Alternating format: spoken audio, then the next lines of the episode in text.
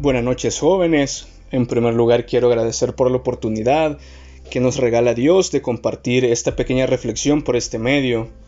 También por el esfuerzo que hacen de seguir conectados viviendo esta Pascua Juvenil 2020 y por siempre tener el corazón dispuesto a recibir el mensaje que Dios tiene preparado para cada uno de nosotros.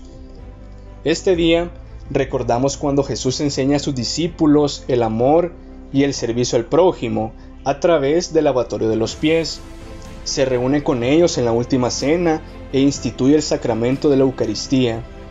Y finalmente lo acompañamos en su agonía en el huerto de los olivos. Este año tenemos la oportunidad de vivirlo de una manera totalmente diferente, de reconocer que la Eucaristía, el servicio a los demás y la oración son partes fundamentales en nuestro diario vivir Actualmente no podemos ir al templo y recibir la Eucaristía, pero estamos invitados también a abrir nuestro corazón a Jesús sacramentado, haciendo diariamente nuestra comunión espiritual.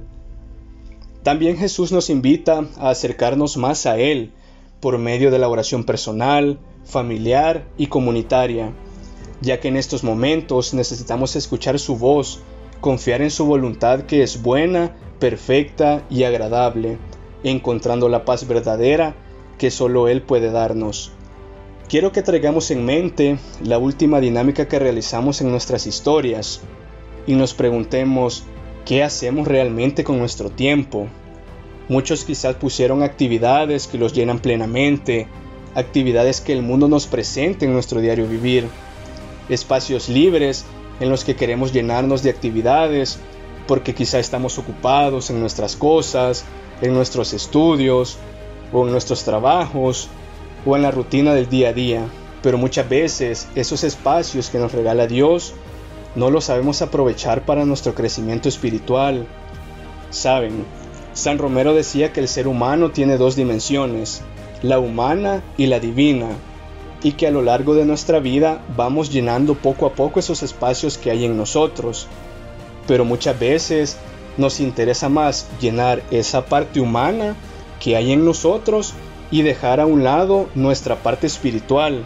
Así que que este tiempo de Semana Santa, que Dios nos permite vivirla de una manera completamente diferente, tengamos la oportunidad de valorar más la Eucaristía, de hablar más con Jesús y contarle nuestras preocupaciones, alegrías, miedos, sueños y también que sea una oportunidad de servir y amar aún más a nuestro prójimo.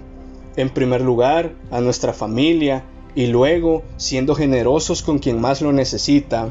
Hoy que estamos viviendo esta Pascua Juvenil en casa, procuremos poco a poco ir depositando nuestro esfuerzo por ir llenando esa parte espiritual que hay en nosotros, reconociendo que en Jesús está la felicidad y la vida eterna. Te invito a que a partir de esto podamos vivir con más intensidad la Santa Eucaristía, podamos servir con mucho más amor y sobre todo fortalecer nuestra comunión con Dios. Por eso, debajo de esta grabación que estás escuchando, hemos compartido una alabanza para que puedas meditarla en tu interior después de escuchar esta reflexión. Y luego de escucharla, puedes dirigir unas palabras que salgan de tu corazón a Dios. Recuerda que puedes compartir con tus amigos y con todas las personas que puedan necesitar este mensaje. No tengas miedo de entregarle a Jesús toda necesidad que hay en ti. Ten por seguro que mi necesidad, tu necesidad, es la necesidad de Dios. Nos vemos y feliz Semana Santa.